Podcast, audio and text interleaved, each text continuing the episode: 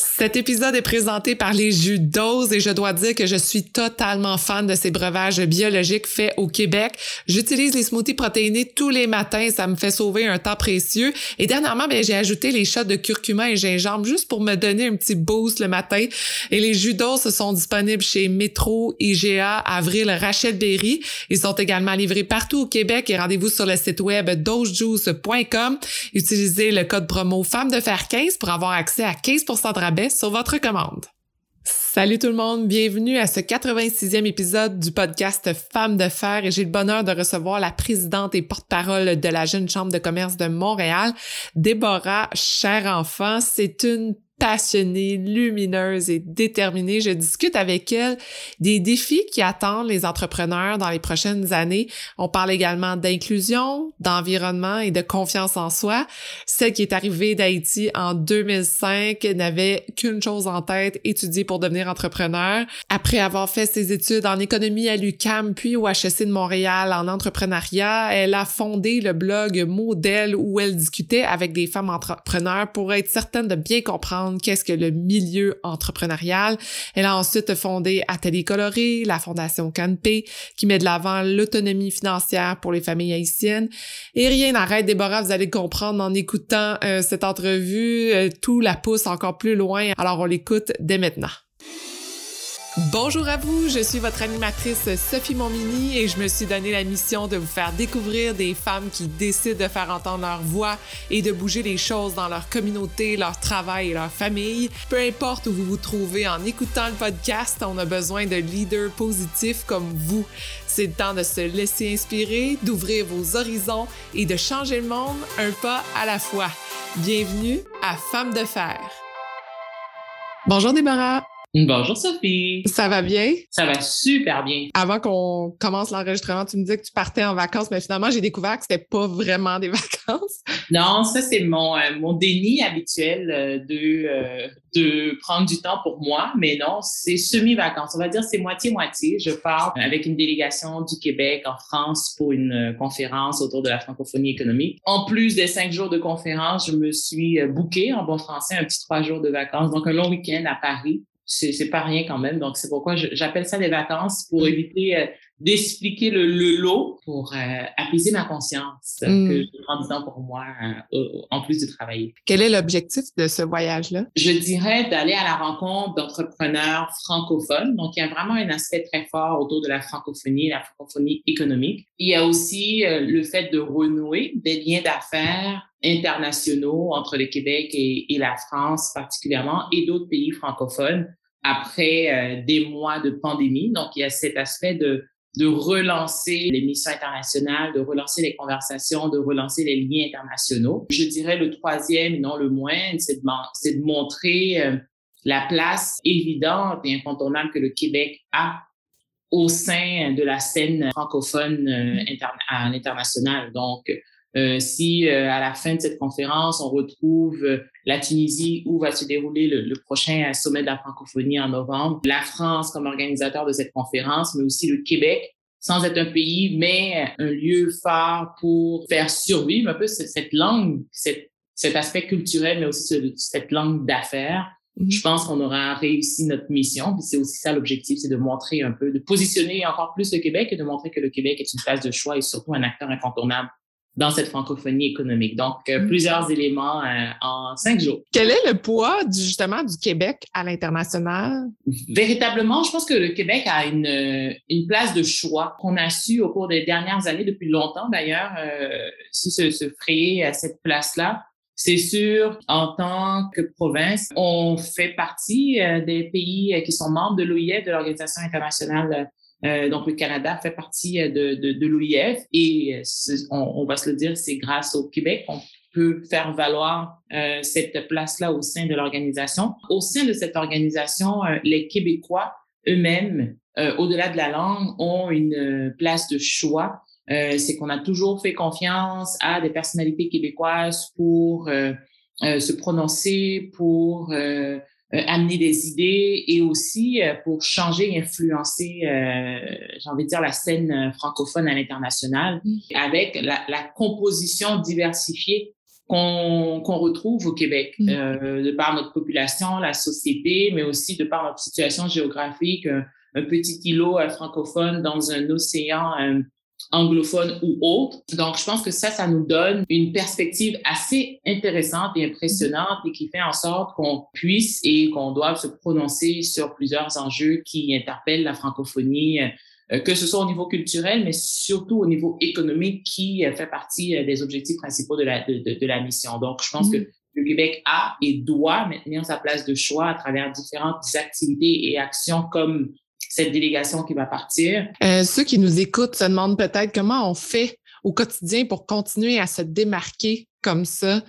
Disons là, que moi, je suis à la maison, un entrepreneur ou quelqu'un qui veut faire partie de cette euh, grandissante communauté pour le Québec pour se démarquer. Comment on fait pour participer à ça? Alors, je vais partager, si on veut, ma façon de faire, puis peut-être que mm-hmm. ça va inspirer d'autres, sait-on jamais. Ça passe par des éléments très simples. De un, la langue on va se le dire, le fait de, de continuer à parler en français, le fait de, de maîtriser, mais surtout de faire valoir la langue française comme, oui, langue euh, commune, langue euh, entre les amis, etc., mais aussi langue d'affaires. Donc, tout ce qui est nom, euh, si jamais on se lance en affaires, donc le, nom de nos initiatives, de nos projets, de nos entreprises, qu'on puisse maintenir ces noms-là en français, nos sites Internet. Je veux dire, c'est très c'est peut-être euh, très détaillé ce que je dis, mais moi, c'est la façon que je trouve. Les initiatives ou les projets dans lesquels je me suis investie, je ne vais pas dire que euh, tous ont des noms francophones, mais je peux affirmer que 95% des initiatives au sein desquelles je m'implique ont uniquement un nom francophone. Donc, je pense, moi, c'est ma façon à moi de au-delà d'être francophone, mais d'être francophile et de euh, vouloir faire en sorte que le français ressorte toujours et soit toujours mis de l'avant. Peut-être un autre moyen aussi, c'est de connecter avec des gens pour des affaires, que ce soit en, euh, en exportant, mais de trouver d'autres personnes francophones et pas seulement aller vers, j'ai envie de dire avec de grands guillemets, puisqu'on ne me voit pas, la facilité et faire des affaires en, anglais, ce que j'en conviens est très facile. Moi, je le fais. Mais de peut-être aller chercher un petit peu plus loin, mais euh, quels sont les autres entrepreneurs francophones au lieu de, de m'attarder à maîtriser une autre langue, mais pourquoi ne pas faire fructifier mes affaires dans celles que je maîtrise déjà? Donc, mm-hmm. aller chercher des entrepreneurs qui sont pas seulement en France, des entrepreneurs francophones en Afrique, dans d'autres pays aussi. Puis on serait étonné de savoir que, par exemple, le Brésil fait partie. Donc, il y a, ces petits euh, éléments-là également. Moi, j'ai découvert, je suis allée en Roumanie. La Roumanie fait partie euh, des pays membres de, de l'OIF. Donc, il y a ces petits trucs, le nom, le site Internet, la conversation qu'on maintient au quotidien, mais surtout dans nos liens d'affaires, les personnes avec qui on, veut euh, euh, transiger. Puis l'objectif, j'entends peut-être des, euh, des personnes se demander, oui, mais est-ce qu'on va créer un, un, ghetto de personnes francophones? Non, mm-hmm. ce n'est pas ça, mais de faire en sorte que notre langue survive mm-hmm. et survive au-delà de l'aspect culturel, mais surtout et également à travers des liens économiques forts. Hmm. Là, on est déjà dans la discussion économique et entrepreneuriale parce que c'est important pour moi de, présenter euh, que tu es porte-parole de la Jeune Chambre euh, de commerce de Montréal depuis 2020. Exactement, depuis janvier 2020, deux mois avant le début de la pandémie.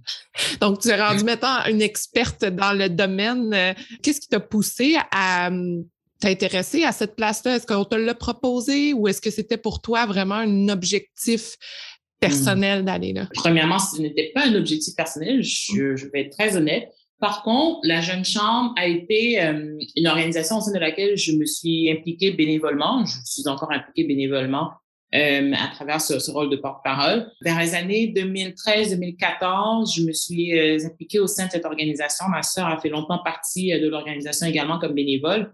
Et c'est une organisation pour laquelle j'avais à l'époque et j'ai encore beaucoup de respect pour le travail, la mission, le rayonnement et aussi euh, le, l'engagement qu'elle est en mesure de, susciter chez les jeunes professionnels et entrepreneurs qu'elle rassemble. Quand j'ai été nommée euh, présidente et porte-parole en janvier 2020, donc je le savais deux mois avant, depuis novembre, en fait, parce que le processus est, est entamé depuis euh, trois, quatre mois avant. Et la raison pour laquelle j'ai décidé de, de, postuler, de soumettre ma candidature véritablement, c'est que oui, au niveau de ma carrière, j'avais j'avais besoin de changer un peu euh, la conversation mm. autour de, de mon nom, j'ai envie de dire, parce que jusqu'alors, à ce moment-là, j'étais très euh, entrepreneuriale. Mm-hmm. Donc, c'était Déborah, l'entrepreneur, ou Déborah, la professionnelle en entrepreneuriat. J'avais besoin de, de changer un peu la conversation pour l'élargir un peu et euh, de parler euh, d'engagement, de parler de rayonnement, de parler euh, de, de, carrière aussi, parce que ce ne sont pas que les jeunes entrepreneurs que la Jeune Chambre soutient, mais aussi les jeunes professionnels en recherche, transition ou renouvellement de carrière, bref. Donc, j'avais effectivement ce goût-là mmh. et de faire le travail avec la Jeune Chambre, de permettre à la Jeune Chambre de de rayonner dans d'autres sphères aussi, de moi-même rayonner au sein de cette organisation-là. Donc, mm. quand je soumets ma candidature en, je crois, en septembre-octobre 2019, c'est ce que j'ai en tête.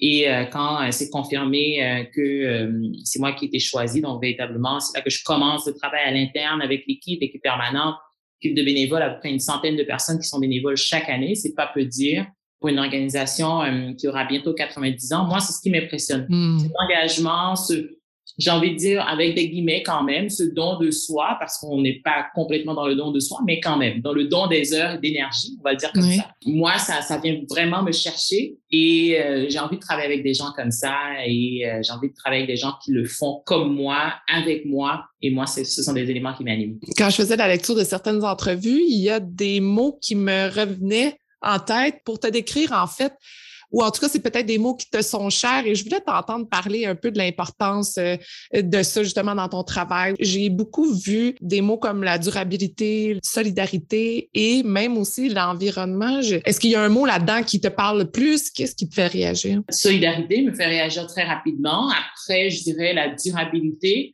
Et en dernier lieu, mais pas le moins, l'environnement. Je pense solidarité, encore une fois, au moment euh, d'enregistrer euh, ce balado, on, est euh, près d'une semaine après un autre tremblement de terre en Haïti et l'élan de solidarité que je sens étant né en Haïti, ayant encore mes parents et ma famille en Haïti. Mm-hmm. Donc, c'est un mot qui vient me chercher.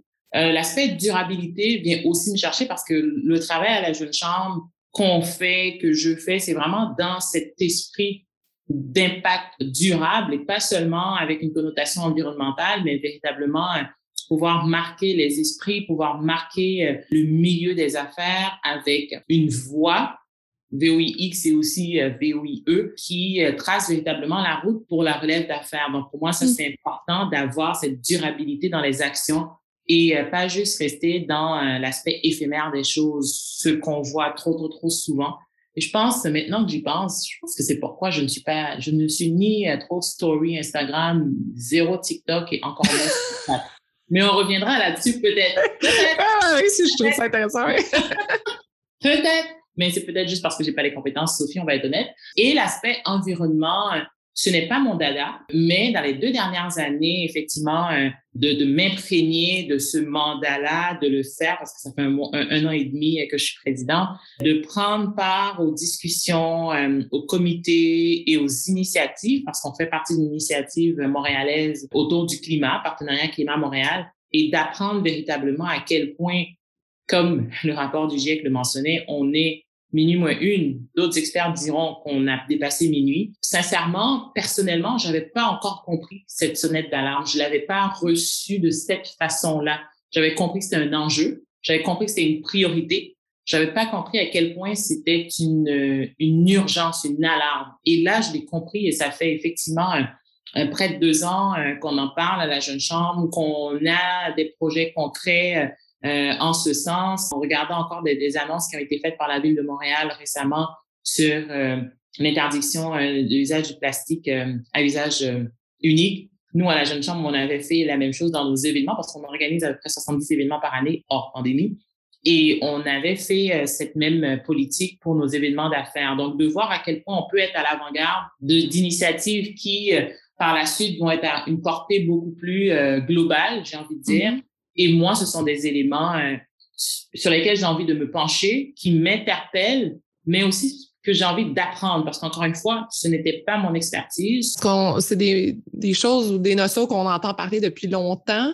Dans notre génération, c'est l'environnement, bon, c'est un mot qu'on entend toujours et qui se développe naturellement. Et là, j'ai l'impression que dans la dernière année, mais peut-être que toi, tu l'as ressenti aussi d'une autre façon de ton côté au niveau de l'entrepreneuriat, mais même au niveau international, l'environnement et la diversité culturelle, c'est comme si ces deux mots qui ont explosé dans nos vies, autant personnelles que professionnelles. Et tout d'un coup, ça en devient, on se dit, ah ben oui, on entendait parler, OK, oui. Puis là, tout d'un coup, ça en devient, non, c'est des enjeux, faut qu'on mm-hmm. aille plus loin que juste une discussion. faut rentrer en action. Exact. Euh, c'est comme si on avait pris conscience de plein de choses en même temps euh, en 2020. Et puis, effectivement, cette pause mondiale qu'on a tous eu, euh, vu et vécu nous a effectivement amené là. Et même si on parle pas de des mêmes sphères, que ce soit en environnement ou en diversité, j'ai envie de dire qu'il y a sensiblement la même urgence et une prise de conscience quand même assez importante à plusieurs égards. Qu'est-ce de dire? Qu'est-ce qui avance plus vite ou qu'est-ce qui devrait avancer plus vite? Je pense qu'on peut pas être contre le fait que euh, l'environnement, ça concerne véritablement tout le monde. Je pense qu'il y a encore des personnes qui se disent la diversité, ça concerne pas encore tout le monde, alors que c'est faux. Mmh. Et ça concerne véritablement tout le monde. Donc, je pense que le, fait de, le, de les mettre, de les camper, ces deux, euh, ces deux thèmes-là, ça nous permet effectivement de mettre les choses en perspective, de se dire, OK, Qu'est-ce qu'on aura appris de la lutte, de l'engagement pour l'environnement, en faveur de l'environnement des 20 dernières années, des 15 dernières années, mm-hmm. qu'on pourrait peut-être appliquer à la diversité, à l'engagement qu'on fait en faveur de la diversité pour ne pas répliquer les mêmes erreurs. Parce qu'un mm. exemple, donc, dans les multiples conversations que je fais autour de l'environnement et, au sein desquelles j'apprends énormément, c'est euh, le choix des mots. Par exemple, euh, il y a peut-être 15-20 ans, on parlait euh, plus de développement durable. Et là, euh, peut-être aujourd'hui, on va parler plus de changement climatique. À un moment donné, dans le milieu des affaires, aujourd'hui, on va peut-être résumer ça avec l'ESG.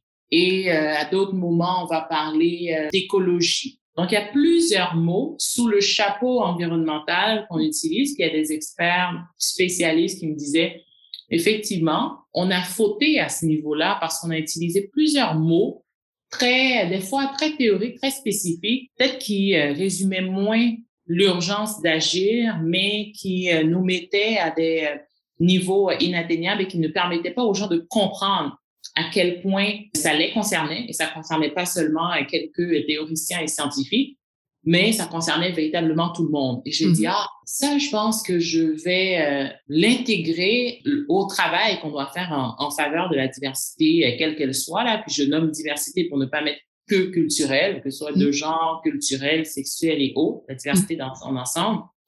Et effectivement, je pense qu'on risque de euh, frapper un mur si on n'apprend pas de ces éléments-là et qu'on évite surtout d'utiliser trop de mots. Et j'ai l'impression qu'on est en train d'aller là-dedans. L'année dernière, on parlait effectivement beaucoup plus de racisme systémique qui faisait un peu beaucoup de vagues.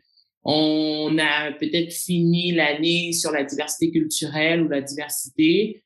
Là, aujourd'hui, on parle d'autres termes. J'ai l'impression qu'on est peut-être en train de, de noyer le poisson et de mmh. perdre un peu l'objectif final en vue parce qu'on on, rajoute des nuances.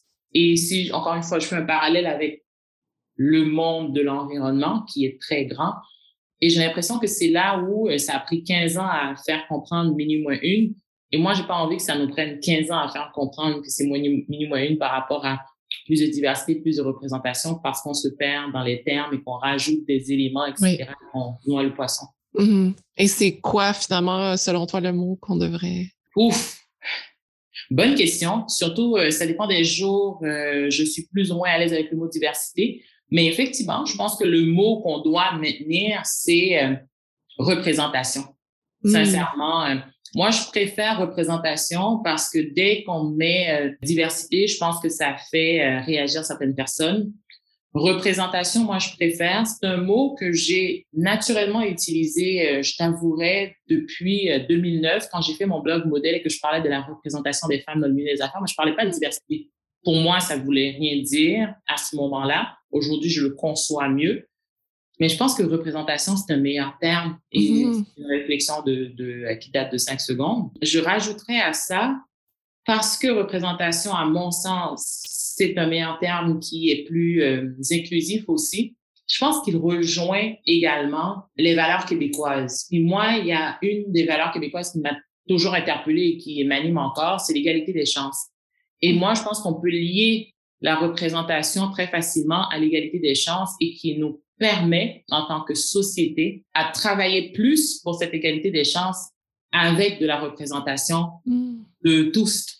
Donc, euh, moi, c'est comme ça que je le résumerais ou le présenterais. si on se pose la question, est-ce qu'il y a de la diversité? Puis là, je pense que le réflexe que beaucoup de personnes ont, ah, est-ce que tu as ci, tu as ça, tu as une personne dans ci, est-ce que tu as une personne dans ça? Alors que quand tu te poses la question, es-tu assez représentatif de la société aujourd'hui? Et aussi, l'autre question, c'est pourquoi je lis l'égalité des chances? Es-tu certain, certaine d'avoir donné la même chance à tout le monde dans ton processus, quel qu'il soit? Mm-hmm. Est-ce qu'on a vraiment mis de l'avant cette égalité des chances? Donc, moi, c'est beaucoup ce qui m'interpelle parce que je pense que c'est là qu'on faut, on, nous, tout le monde, c'est dans cette égalité euh, des chances qu'on n'accorde pas à tout le monde. Et mm-hmm. c'est aussi pourquoi on se retrouve avec cette situation dans ce contexte actuel. J'espère que vous aimez cette conversation autant que moi. Et si vous êtes femme de Femmes de Fer, eh bien, rendez-vous sur le Patreon du podcast pour avoir accès aux entrevues et aux chroniques en primeur. En vous abonnant, vous aurez également accès à des informations exclusives que vos chroniqueuses ont produites pour vous. Faites partie d'une magnifique communauté de gens qui veulent brasser des idées et changer les choses. Rendez-vous dans la barre de description du podcast pour retrouver le lien. Euh, j'ai goût de, ramener un peu, tu as parlé tantôt de ta famille euh, Haïti. Mm. Tu es arrivé ici au Québec en 2005, mais ta famille est encore là-bas? Premièrement, comment, comment va-t-elle, ta famille? Ma famille va bien. Euh, on touche du bois. Ma famille va très bien. Ma famille est à Port-au-Prince, donc qui n'est pas la région touchée par ce deuxième séisme. Mon père est étant médecin, pas à Port-au-Prince, mais euh, dans une région du plateau central qu'on appelle Mirbalais, à l'hôpital de Mirbalais. Euh, lui, il est un petit peu plus impliqué, euh, pas mm-hmm. affecté, mais impliqué, j'ai envie de dire, dans tout ce qui est organisation de délégation de corps médical dans le sud-ouest pour aider. ma mère reste à Port-au-Prince, mais très affectée mentalement, moralement, tout comme le reste de la famille. Mais la famille va bien. Je suis mm-hmm. ici avec mes sœurs et mon frère. Mais euh, ça fait, euh, je veux dire, c'est pas nouveau, ça fait 16 euh, ans maintenant que ça dure, cette, cette distance physique mm-hmm. de ma famille. C'est, c'est difficile, je vais pas mentir pour dire que non, non, ça se fait bien. C'est difficile, ça, il y, a des, il y a des hauts et des bas. Dans les hauts, on se dit, mon Dieu, qu'est-ce qu'on est impressionné par le, le, sacrifice, entre guillemets, de nos parents de, de choisir, parce que c'est aussi, des fois, c'est une décision à contre-cœur. Il y a ça un peu dans notre cas mais surtout un choix de, de, laisser partir ses enfants pour une meilleure vie. Donc là, tu te dis, mon Dieu, tu es impressionné devant le sacrifice, mais après, tu te dis, dans les bas, tu te dis, est-ce que c'était vraiment nécessaire? Est-ce que euh, vivre loin de ses parents, c'est vraiment une façon de vivre tout court? Donc là, tu te questionnes mm-hmm. beaucoup.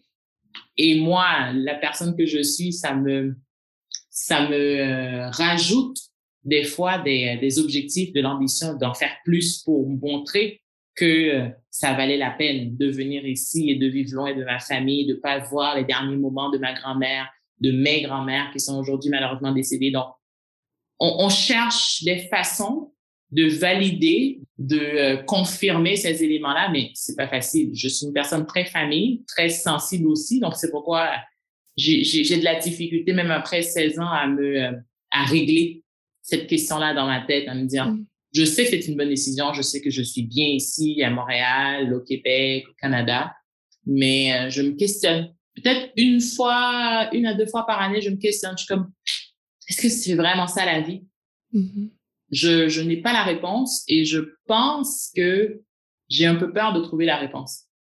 Je, je, je fais ma thérapie avec toi. je pense que j'ai pas envie de me questionner là-dessus non mm. plus parce que ça, ça, brasserait tellement de choses dans ma tête pour mes parents aussi qui, je suis persuadée, ils balayeraient ça d'un revers de la main et diraient, mais non, de quoi tu parles? Mais non, non, non. T'es bien, reste là. Le pays n'a plus rien à offrir. De toutes les façons, nous, on est, on approche l'âge de la retraite. Ça sert à rien. Mais non, ça, ça, plus je vieillis, plus je me questionne sur, euh, justement cette vraie, euh, définition de la vie, comment on doit la vivre? Est-ce que c'est mm. proche des siens ou proche des euh, objectifs personnels qu'on se fixe? Hmm. Mm. Je, je, ouais, c'est pas facile. Les parents qui disent que le pays n'a plus rien à offrir, est-ce que tu sens ça, toi? Ça fait malheureusement un petit peu de temps que je le sais, que je le sens avant, euh, avant le séisme, euh, le premier séisme de 2010. Et oui, je le sens, ou du moins, c'est peut-être l'œuf ou la poule, à savoir, est-ce qu'on n'a plus rien à offrir, à donner au pays? Est-ce qu'on ne veut plus rien nous-mêmes comme personne à donner ou est-ce que c'est le pays qui n'a plus rien à offrir? C'est un peu euh, dommage de, dire ça parce que le pays, lui, concrètement, il n'a rien fait. Il est composé de, de, personnes, de ses habitants, de ses, de ses ressortissants. Mais euh, si lui n'a rien à offrir, c'est qu'on ne lui a rien offert. Donc, à un moment donné, qu'est-ce qui, qui doit faire le premier pas, le pays ou les gens? Donc, je pense que ça fait longtemps que j'ai compris que en Haïti, je ne serai pas, pas heureuse n'est pas le bon terme en fait, que je ne serai pas accomplie comme personne, comme professionnelle surtout, euh, comme personne, ça reste à voir, mais comme professionnel surtout. Donc, c'est pourquoi, effectivement, j'ai tiré un trait et j'ai décidé de rester au Québec parce que ça aussi, c'était un questionnement. C'était, oh, je viens pour étudier, travailler un peu. Après, je retourne. Mais à partir du moment où j'ai pris la décision de rester, euh, là, c'était clair. Effectivement, que professionnellement, je pourrais pas m'accomplir tel que je le souhaitais euh, en Haïti. Mais euh, on se questionne toujours. Je pense que mm-hmm. c'est sain de se, de se questionner, de, mm. de, de, de, revoir euh, des, des, euh, des, des, décisions qu'on a prises. Pas de regretter, mais de dire, oh, je me demande si. Mm-hmm. Parce que l'appel doit être là quand même, très fort, de retourner, de revoir, de... Exact. Mm. Exactement. Je pense que c'est beaucoup plus ça. Euh, je pense pas que tout le monde se pose cette question-là, mais étant très famille et très, très proche de ma famille, je pense que effectivement, je, je ressens plus cet appel-là, je, prends un exemple euh, toujours de mes de mes deux sœurs et de mon frère qui sont ici. Je suis, la, je suis celle qui rentre le plus souvent. Hein. Des fois, ça m'est déjà arrivé euh, deux, trois fois de rentrer pour un week-end parce que justement, l'appel du pays, le fait de vouloir voir mes parents me était très vif. Mm-hmm. Donc, euh, je, je, je, le fais sur un coup de tête, oui, mais je pense qu'on peut accepter ce coup de tête-là. Euh, mais euh, ça, je pense que ça veut tout dire parce qu'à un moment donné, être en Haïti, ça me fait du bien comme personne, comme mm. professionnel moins. Mais quand j'atterris en Haïti, je, je me sens bien. Et, mm. et c'est là où, en vieillissant, on se pose plus la question de se dire, hmm, ce sentiment de bien-être d'être parmi les siens, ça s'invente pas. Mm-hmm. Ça s'invente vraiment pas. Et, et, et, d'être parmi les siens, d'être avec les gens qui se ressemblent, représentation, etc. Mm-hmm. Donc, je pense que ça vient. Mais je, crois que c'est juste la, la, simplement la notion d'être à la maison. Oui. Ça n'a pas de prix et euh, je pense que tout le monde peut se reconnaître, qu'on vienne euh, du Québec ou, euh, bref, on peut reconnaître cette sensation d'être à la maison. Ça, ça n'a pas de prix. Mm. Et tu es arrivé ici en 2005 pour faire des études. Comment, comment as-tu trouvé justement cette arrivée? Euh, comment, euh, quel était ton, ton moteur en arrière de détermination? Ah, moi, ça a été euh, toujours, enfin, toujours l'entrepreneuriat. Véritablement, parce que du moment où j'ai découvert ce mot-là à, l'âge de 16-17 ans dans une émission, j'ai voulu être entrepreneur, puis j'étais persuadée à cette époque qu'il fallait étudier en entrepreneuriat pour être entrepreneur, ce qui n'est pas mmh. vrai. pour les personnes qui nous écoutent, non, ce n'est pas vrai. Euh, mais c'est ce qui m'amène au Québec. J'avais vu un programme dans lequel je suis pas acceptée pour la première année, mais la deuxième, en entrepreneuriat à HEC Montréal. Donc moi, je ne vois que ça. J'ai une ambition, euh, une idée en tête, étudier en entrepreneuriat, être entrepreneur, créer mon entreprise, la vendre, rentrer en Haïti, ouvrir un hôtel et vivre happily ever after. Il n'y a, rien d'autre dans mon radar. Il n'y a rien d'autre. C'est tout. Donc, euh, c'est ce qui m'anime. Et comment je trouve, c'est drôle, j'ai des souvenirs très euh, précis. J'ai pas de souvenirs de euh, c'est difficile, ça a été truc. Encore une fois, je, me suis posé la question, mais pourquoi t'as pas de souvenirs de c'était difficile ou facile? C'est parce que j'étais tellement excitée, tellement motivée. J'étais excitée de quitter chez mes parents parce qu'on s'entend devant euh, arriver toute seule. Ma sœur cadette était là, donc j'arrive pas toute seule, mais partir toute seule, arriver dans un nouveau pays où on sera libre, libre de chez ses parents, je veux dire. Euh, ça, c'est l'excitation. Euh, j'arrive un dimanche, fin de journée, j'ai quitté Haïti, il faisait plus 27, ça je me rappelle, donc ces détails précis, je me rappelle. J'arrive ici, je pense qu'il fait moins 23 en, le 9 janvier.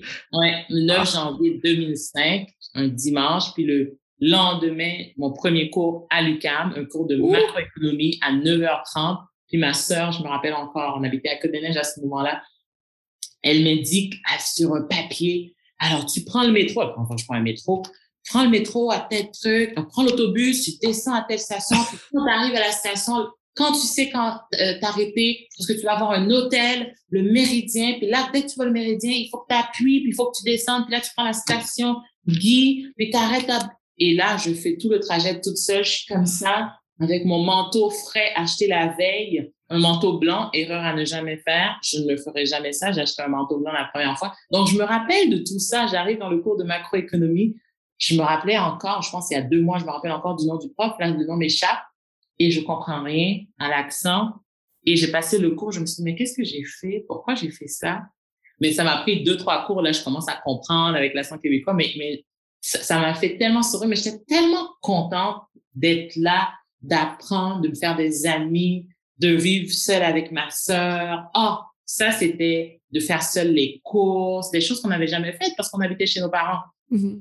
Donc, moi, c'était euh, c'est cette excitation-là vraiment. Et, et juste d'y penser, là, je suis toute excitée. Je suis comme, c'est vrai que j'ai fait ça. C'est vrai que j'ai fait ça. J'en ai acheté ça. On savait pas trop quoi faire. Je me suis perdue. J'ai dû rebrousser chemin, demander. Puis, euh, moi, mon père, mon père a une nonchalance légendaire. Et euh, je me rappelle, en train, je lui disais, euh, et si je me perds, et où est-ce que je vais me retrouver? Est-ce que je me retrouvais complètement à l'autre bout de la ville? Il me dit, tu parles français? Il me dit oui. Ben, tu demandes à quelqu'un. That's it. Hmm. Comme, OK, d'accord. Effectivement, juste, encore une fois, la notion euh, de langue, la notion d'approche, la notion de juste, il n'y a rien de très grave. Je pense que ça aussi, ça a été une bonne, une bonne leçon une mm-hmm. bonne façon pour moi d'aborder les choses. Mm. Et c'est pour ça, après que tu as, euh, tu t'es impliqué, euh, tu as fondé, en fait, on a parlé un peu tantôt de ton blog euh, Modèle pour comprendre mieux l'entrepreneuriat. Mm. Ensuite, tu as, fondé aussi l'atelier coloré qui est devenu marché coloré. Et, toutes ces, ces expériences-là t'ont amené à mieux comprendre le milieu de l'entrepreneuriat? 100 le milieu d'entrepreneuriat, oui. Sans prétention, c'est un milieu que je connais euh, énormément, le milieu de l'entrepreneuriat, distinct du milieu des affaires. C'est mon expertise, donc c'est sûr que je connais ça comme euh, presque, presque comme le fond de ma poche. Le milieu des affaires, par contre, qui était plus objectif de modèle, euh, de comprendre la culture d'affaires, les réseaux, les personnalités d'affaires, donc les grandes entreprises, parce que tout ça, c'est nouveau pour moi. Je, je me rappelle encore 2005 à 2007, sincèrement. Moi, j'écoute pas les nouvelles. Je sais pas qui, est premier ministre. Je sais pas qui. Euh, vraiment pas, parce que c'est pas ça une préoccupation. Je regarde pas nécessairement la télé, et je pense que c'est important de le dire parce que dans une, euh, tout dépend de l'âge, bien évidemment. Euh, l'âge que tu as ou qu'on a quand on immigre dans un pays, moi, je me considérais encore comme jeune, toute nouvelle, et essayer de déchiffrer un peu toute cette scène-là, euh, c'était pas évident. Et, et, je me rappelle très euh, clairement, c'est à partir de 2007-2008 que je commence à m'intéresser et que là, je comprends qu'il y a différents paliers, que je n'avais mm-hmm. jamais compris. Les élections et tout, le parti ici, le parti libéral, Jean Charest, ça, je me rappelle.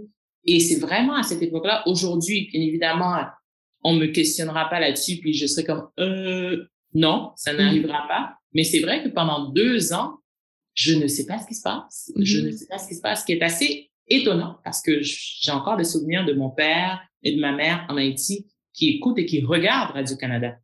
Donc, on est au courant minimalement. Mon père, c'est sûr, qui est au courant. Ma mère, c'est sûr. Mais moi, je suis comme, ah, je suis dans un pays, je vais dans une ville, mais qui est maire, qui est PM, mhm.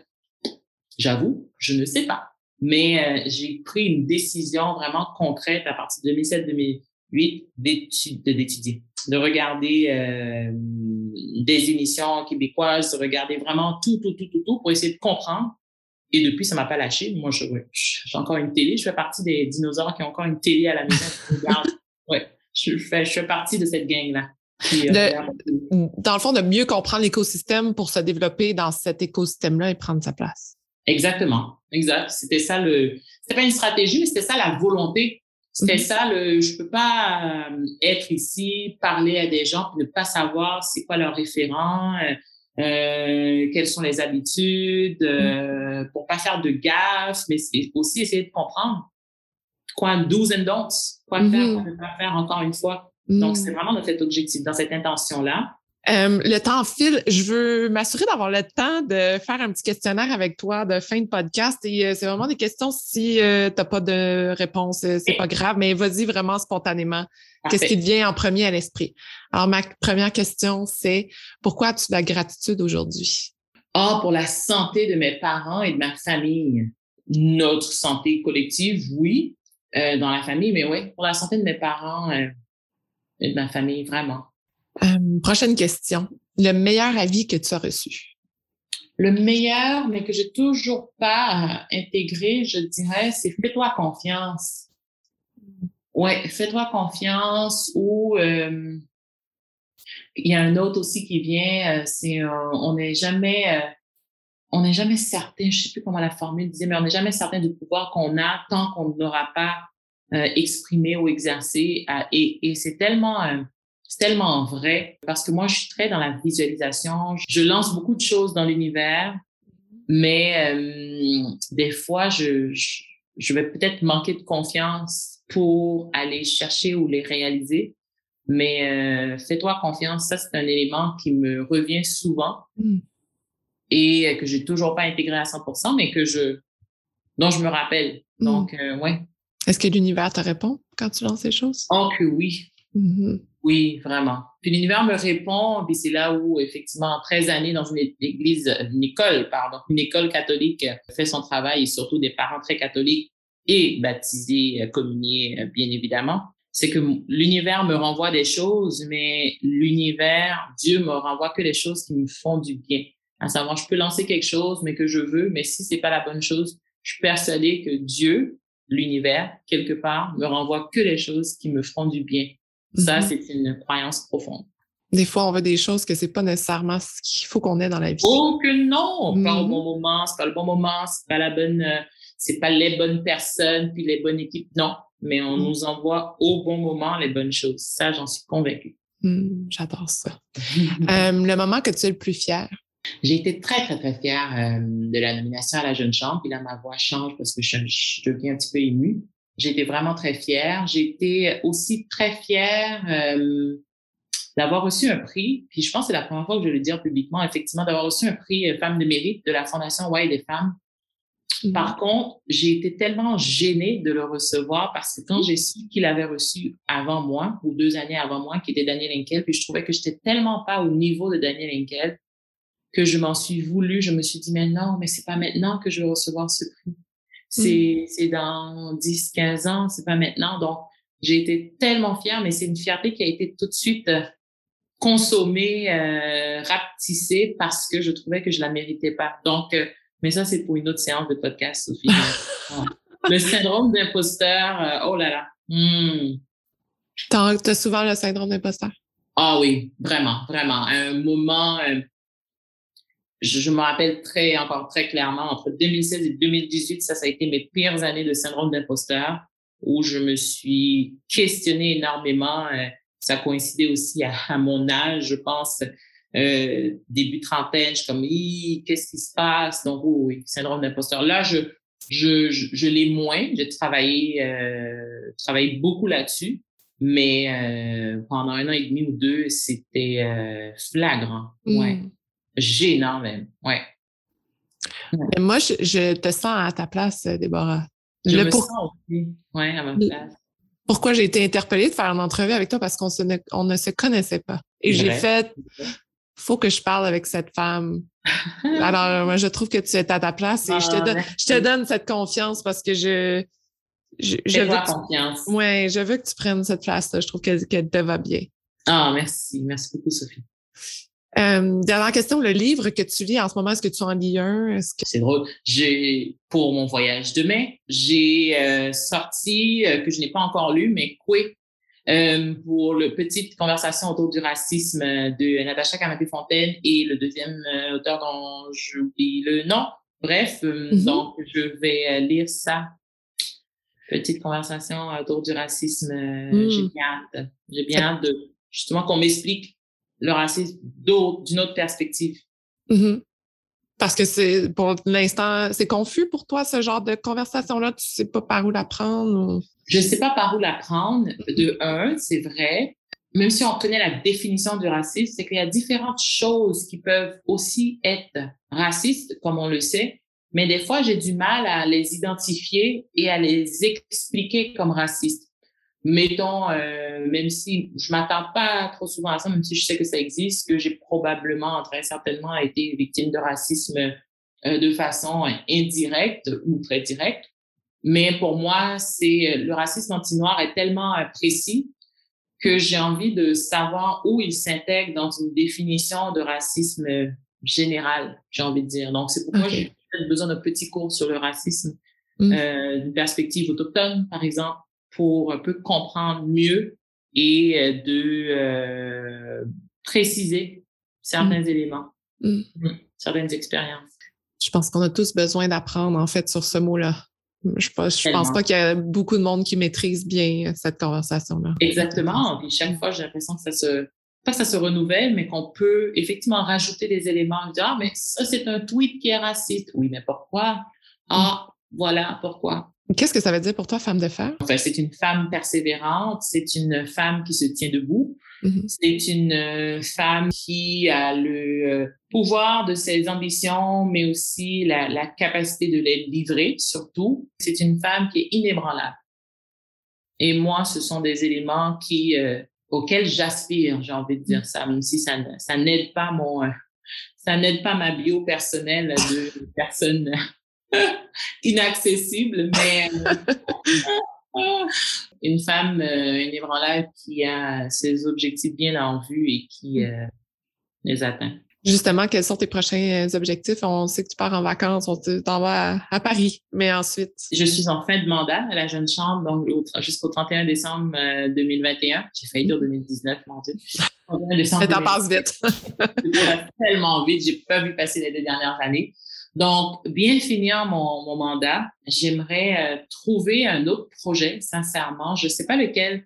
J'y mm. pense. Je pense à l'écriture, je pense à de l'animation, je pense à de la l'écriture de la rédaction, euh, peut-être retourner à mes anciennes amours comme modèle sincèrement, je sais pas. Le, le, le, tableau est grand et il est euh, complètement vide. Puis c'est à moi de commencer à écrire quelque chose qui fait du sens. Merci beaucoup, beaucoup, Déborah, euh, pour ah, cette magnifique conversation. J'ai vraiment adoré te parler. Ah, merci beaucoup, Sophie. Merci beaucoup pour l'invitation d'avoir euh, lancé la question et puis mm. bien, bien enchantée de cette conversation également. Si les gens veulent te contacter ou suivre ce que tu fais, comment peuvent-ils le faire? Je pense être assez réactive sur LinkedIn, sur Instagram aussi. J'apprends, j'apprends à être cool. Euh, et sinon, sur Facebook aussi, euh, je suis très présente sur les réseaux sociaux. Euh, juste pas sur Snapchat. Mais je ne le suis pas non plus. Écoute, on ne peut pas être partout non plus. on ne peut pas être partout, puis on va assumer notre génération partiellement. Oui, c'est ça. Merci beaucoup, Déborah. Merci, Sophie. Merci d'avoir écouté l'entrevue jusqu'à la fin. J'ai énormément de gratitude pour votre présence et j'espère que vous êtes totalement inspirés.